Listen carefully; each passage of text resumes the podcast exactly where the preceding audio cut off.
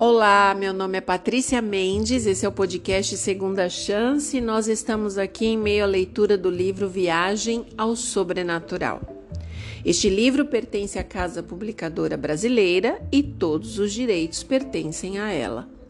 Caso você tenha interesse não somente neste título, mas em outros tão interessantes quanto, entre no site cpb.com.br.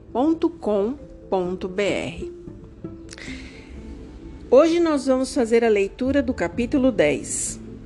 E eu já peço desculpas para vocês de início, porque eu estou num local aberto hoje, a leitura será feita neste local, ainda que tenha o fundo musical, um barulho ou outro poderá ser percebido.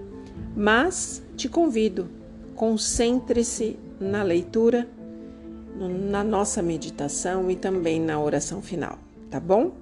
Que Deus possa te abençoar com essa leitura. Capítulo 10 Dia das Promessas, livro Viagem ao Sobrenatural.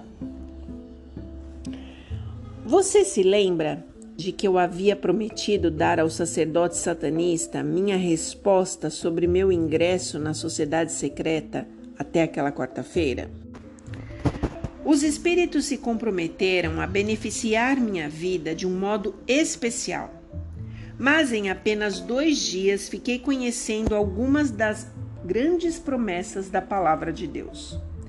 Assim foi que no dia marcado dirigi-me para o trabalho pensando nas promessas e o que eu deveria fazer com todas elas. Foi um dia muito tenso. Eu resolvi pensar mais e falar menos, enquanto mil e um pensamentos cruzavam a minha mente. Terminado o expediente, às 17 horas, decidi ir para casa a pé em vez de tomar o bonde. Estava muito preocupado para saborear qualquer alimento e resolvi ficar sem jantar. Eu teria que fazer um desagradável telefonema ao meu amigo Roland para informá-lo de que, por razões que eu não poderia mencionar naquele momento, eu não iria à costumeira sessão de louvor aos deuses naquela quarta-feira à noite e que ele, por favor, dissesse ao sacerdote que eu faria contato com ele logo que fosse possível. Enquanto andava sem pressa pela rua Blairy, no sentido norte, passei em frente a várias lojas, sem prestar nenhuma atenção. Mas por uma razão que não consigo explicar, dei uma rápida olhada em uma vitrine. Andei mais uns 10 metros quando tive um lampejo de que eu havia visto uma Bíblia. Voltei e olhei de novo. Ali estava, na frente de todos os objetos usados à venda, uma Bíblia nova. O nome da loja era algo parecido com Penhoras e Pechinchas do Samuel. Por trás da Bíblia havia um cartaz pintado à mão que dizia: Bíblia em promoção especial hoje. Entre para uma verdadeira pechincha. Entrei e fui avançando devagar pelo meio da loja cheio de gente. Os objetos estavam amontoados nos balcões de ofertas e era difícil encontrar espaço para andar entre eles. Armários com ternos para homens ocupavam grande parte da sala, enquanto guitarras e todo tipo de instrumento musical pendia do teto. Cartazes e mais cartazes promoviam pechinchas e mais pechinchas. Um velho de pequena estatura se aproximou de mim e disse: Posso ajudá-lo? Estou interessado na Bíblia em promoção na vitrine. Quanto o senhor quer por ela? Sim, a Bíblia. Já vou buscá-la para você. Senhor, não vá buscá-la. Eu só quero saber o preço, pois não tenho muito dinheiro. Mas ele foi, assim mesmo. Você tem o suficiente para comprar esta Bíblia, tenho certeza. Faz uma hora que a coloquei na vitrine. Eu a coloquei em oferta especial. Ele não parava de falar e eu me esforçava para ser cortês devido à idade dele. Se você quiser uma Bíblia por um bom preço, ele disse, nunca vá a uma loja de Bíblias. Procure sempre um lugar como este.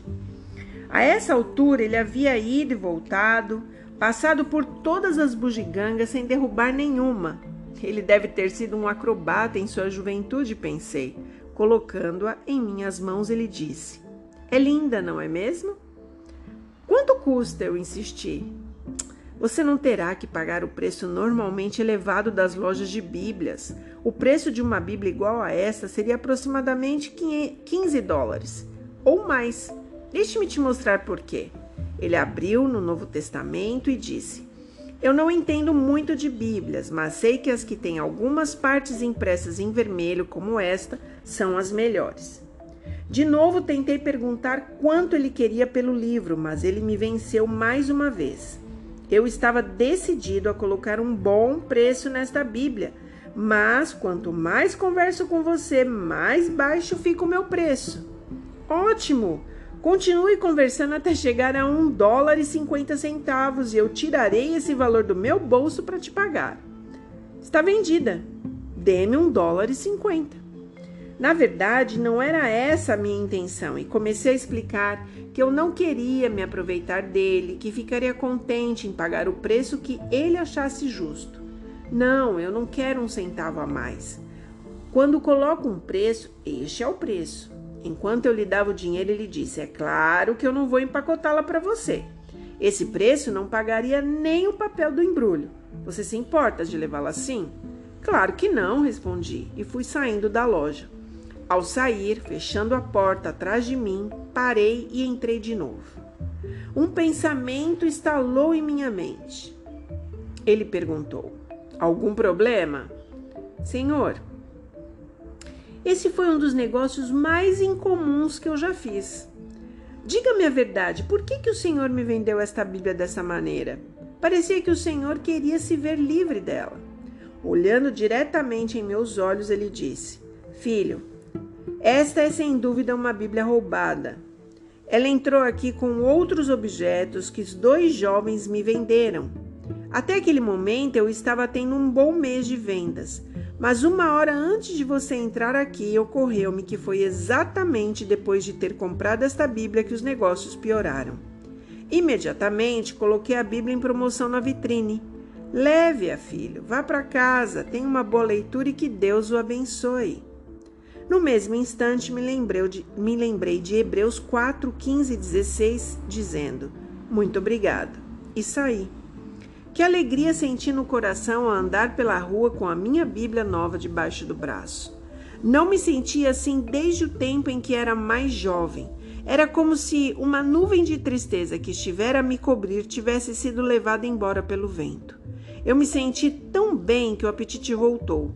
Ao passar diante de uma lanchonete de judeus, resolvi comprar um sanduíche para comê-la em casa e para poder ler a Bíblia, no pouco tempo que ainda teria antes de ir à casa de Cyril para continuar os estudos bíblicos. Aconteceu então algo que intensificou ainda mais o meu interesse pelo livro de Hebreus. Quando entrei em meu apartamento, percebi que era mais tarde do que eu imaginava. Rapidamente coloquei a Bíblia sobre a minha cadeira de balanço e me virei para levantar as persianas de uma janela. Ao fazer isso, empurrei a cadeira com o meu cotovelo, fazendo com que a Bíblia caísse. Oh, não! Eu exclamei. Minha Bíblia nova no chão! Ela caiu aberta com o capítulo 7 de Hebreus virado para cima e dizia: Este, no entanto, porque continua para sempre, tem o seu sacerdócio imutável. Por isso também pode salvar totalmente os que por ele se chegam a Deus, vivendo sempre para interceder por eles. Versos 24 e 25. Meus olhos se moveram um pouco e li mais adiante. Ora, o essencial das coisas que temos dito é que possuímos tal sumo sacerdote que se assentou à destra do trono da majestade dos céus como ministro do santuário e do verdadeiro tabernáculo que o Senhor erigiu, não o homem. Isso está em Hebreus 8, versos 1 e 2. Por meio destes textos, eu ouvi Jesus se declarar um redentor vivo, amoroso e poderoso, capaz de salvar completamente aqueles que vêm a Deus por intermédio dele, e isso incluía seu poder de controlar os demônios. Enquanto me dirigia à residência do casal Gross, li a epístola aos Hebreus toda. Voltando para casa, eu a li de novo. Quando cheguei, eu a li pela terceira vez. O livro de Hebreus me fascinou. Ele me mostrou que a intercessão de Cristo em favor do homem no santuário do céu é tão essencial à salvação como foi sua morte sobre a cruz. Isso causou uma profunda impressão sobre minha mente. Eu vi Jesus como alguém que ama os indignos de amor, como alguém que é capaz de consertar tudo. Percebi que o Senhor da Glória permitiu que o homem o pregasse numa cruz, para que por sua morte destruísse aquele que tem o poder de morte, a saber, o diabo. Isso está em Hebreus 2,14. Agora eu entendia que minha única esperança era colocar minha confiança nos méritos do sangue daquele que é poderoso para salvar todos os que vão a ele. Dos quatro temas estudados naquela quarta-feira à noite na residência de Cyril, um sobressaiu a todos, seu título, O Destino dos Ímpios. A esta altura, a Bíblia me revelara o doador da vida como um Deus de amor, um Deus que amou ao mundo de tal maneira que deu o seu Filho, para que todo o que nele crê não pereça, mas tenha a vida eterna. Esse fato foi reforçado por duas passagens bíblicas adicionais, de uma maneira que eu nunca mais esqueceria. Primeira, que Deus não enviou o Filho ao mundo para condená-lo, mas para salvá-lo. Isso está em Jó 3,17. Segundo, que Deus quer salvar todos os homens. Isso está em 1 Timóteo 2,4. Desta maneira, descobri que é o amor que move Deus em todas as suas relações para com a humanidade. Eu me perguntava o que Deus faria com aqueles que rejeitassem a sua oferta. Iria se transformar no tipo oposto, isto é, passaria Deus a encontrar prazer em torturá-los eternamente, como a maioria dos cristãos parecia acreditar? Eu estava curioso para ver o que a Bíblia tinha a dizer sobre estas, estas questões. Nosso estudo se concentrou primeiramente na origem do mal, em seu autor e no que Deus fará com ele depois que o pecado chegar ao seu fim. Isaías afirma: Como caístes do céu, ó estrela da manhã, Lúcifer, filho da alva. Isaías 14, 12, Ezequiel 28, 12 a 15. Descreve o elevado intelecto de Lúcifer e a exaltada posição que ele teve no governo de Deus. Assim diz o Senhor Deus: Tu és o sinete da perfeição cheio de sabedoria e formosura. Estavas no Éden, jardim de Deus. De todas as pedras preciosas te cobrias. Tu eras querubim da guarda ungido e te estabelecestes. Percebi, eras nos teus caminhos. Desculpe. Perfeito eras nos teus caminhos, desde um dia que foste criado até que se achou iniquidade em ti. Lúcifer deixou de admirar a beleza do caráter de Deus para admirar a si mesmo. Elevou-se o teu coração por causa da tua formosura, corrompestes a tua sabedoria por causa do teu resplendor. Isso está em Ezequiel 28, 17. Ele multiplicou por muitas vezes os seus próprios interesses, até que chegou o momento em que optou por um curso de ação que, na opinião dele, iria colocá-lo em condições de igualdade com Deus e superior a Jesus Cristo. Disse o profeta Isaías em Isaías 14, versos 13 e 14: Tu dizias no teu coração: Eu subirei ao céu, acima das estrelas de Deus exaltarei o meu trono e no monte da congregação me assentarei. Nas extremidades do norte subirei acima das mais altas nuvens e serei semelhante ao Altíssimo. Interessantes como possam ser as alusões bíblicas à rebelião de Satanás, o que mais prendeu minha atenção foi o que Deus fará com esse querubim caído e seus anjos depois que eles demonstrarem o seu verdadeiro caráter perante o universo. Ezequiel declara: Eu, Deus, pois, fiz sair do meio de ti um fogo que te consumiu e te reduziu a cinza sobre a terra, aos olhos de todos os que te contemplam. Vens a ser objeto de espanto e jamais subsistirás. Isso está em Ezequiel 28, 18 e 19. O doador da vida dará fim ao autor do pecado e da morte. O diabo nunca mais existirá.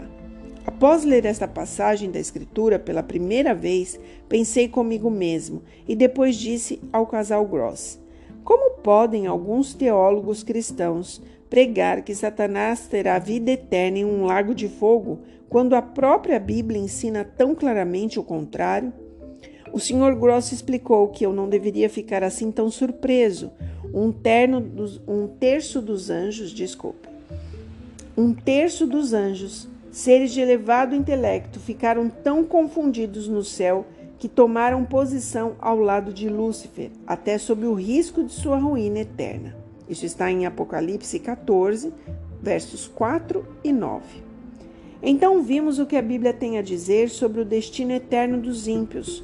O Senhor diz no Salmo 37, 20, que os ímpios perecerão e os inimigos do Senhor serão como o viço das pastagens, serão aniquilados e se desfarão em fumaça. Essa passagem indica claramente a extensão da destruição daqueles que rejeitaram a misericórdia de Deus e persistiram em autodestruição. Em minha mente, voltei aos dias de minha infância. Era costume das pessoas que moravam no campo naquele tempo fabricar seu sabão caseiro. Meu pai geralmente fazia isso nos meses frios do inverno, quando era mais confortável trabalhar com o fogo. Era preciso derreter grandes quantidades de gordura animal e fervê-las por muitas horas sobre um fogão a lenha nos galpões. Meu irmão Edgar e eu nos divertíamos lançando pedaços de gordura animal sobre o fogo barulhento. Gostávamos de observar quanto tempo essa substância levava para queimar e desaparecer. Assim também a Bíblia declara que, a semelhança da gordura no fogo, Deus erradicará da face do nosso planeta todos os ímpios e todos os vestígios do pecado. Finalmente encerramos nosso estudo com a leitura e reflexão de um texto que descreve a recompensa dos ímpios. Pois eis que vem o dia e arde como fornalha. Todos os soberbos e todos os que cometem perversidade serão como o restolho. O dia que vem os abrasará, diz o Senhor dos Exércitos, de sorte que não lhes deixará nem raiz nem ramo. Pisarás os perversos, porque se farão cinzas debaixo das plantas dos vossos pés, naquele dia que prepararei, diz o Senhor dos Exércitos. Cyril afirmou que o grande monarca do universo, embora seja um Deus de amor, é ao mesmo tempo um Deus de justiça. Não devemos nos esquecer que, enquanto o elemento amor controla seu ser, aqueles que rejeitam seu amor e seu sacrifício por meio da morte de seu filho no Calvário terão traído e trazido sobre si condenação sobre si mesmos, carregarão sobre si próprios a culpa de rejeitar o Espírito da graça. Virá o dia, continuou Cyril, quando Deus executará a sentença de morte que as pessoas terão trazidas sobre si mesmas. Será morte eterna, porque o salário do pecado é a morte. Foi aí que compreendi que, do, que a doutrina do tormento eterno pregada em muitos púlpitos cristãos, tem contribuído para que Deus seja expulso da mente e da vida das centenas de milhares de pessoas. Em minha juventude, eu me tornei vítima desse sofisma. Entendi também que, para se obter uma correta compreensão do estudo sobre o destino dos ímpios à luz da palavra de Deus, é preciso começar com o fato de que a lei do amor é o próprio fundamento de seu governo. Desta premissa se originaram todas as ações de Deus para com as pessoas que ele criou. Portanto, é impossível acreditar na doutrina do tormento eterno. Esse estudo contribuiu especificamente para remover do meu coração tudo que havia me tornado amargurado com relação a Deus. Posteriormente, Cyril me explicou que os milhares de anos de sofrimento da humanidade são o resultado direto das ações de Lúcifer no céu, quando iniciou a sua grande rebelião. Pela exaltação, pela exaltação e pela posição que ele ocupava no governo de Deus, as pretensões e reivindicações por ele postulada adquiriram grande força e substância. Escondeu em mistério os seus reais objetivos, os habitantes do céu não visualizaram os resultados finais. A presença do pecado se intrometeu em cada departamento do governo divino. Lúcifer cobiçou a honra e o poder que cabiam somente a Deus. Os anjos do céu e os habitantes do universo não podiam compreender a natureza do pecado e suas consequências finais. Para o bem de todos, Deus optou por deixar que, com o passar do tempo suficiente, Lúcifer e seus anjos e seus associados manifestassem por meio de seus maus hábitos a extrema gravidade do mal e a perversidade do pecado. Os habitantes do universo têm observado com silencioso horror as aflições da humanidade. Os acontecimentos por eles observados têm gravado em sua mente uma impressão indelével.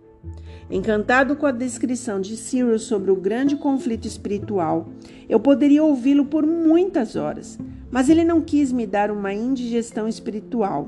Palavras dele. Depois de um detalhe final, dirigir, dirigiríamos nossa atenção a outra coisa.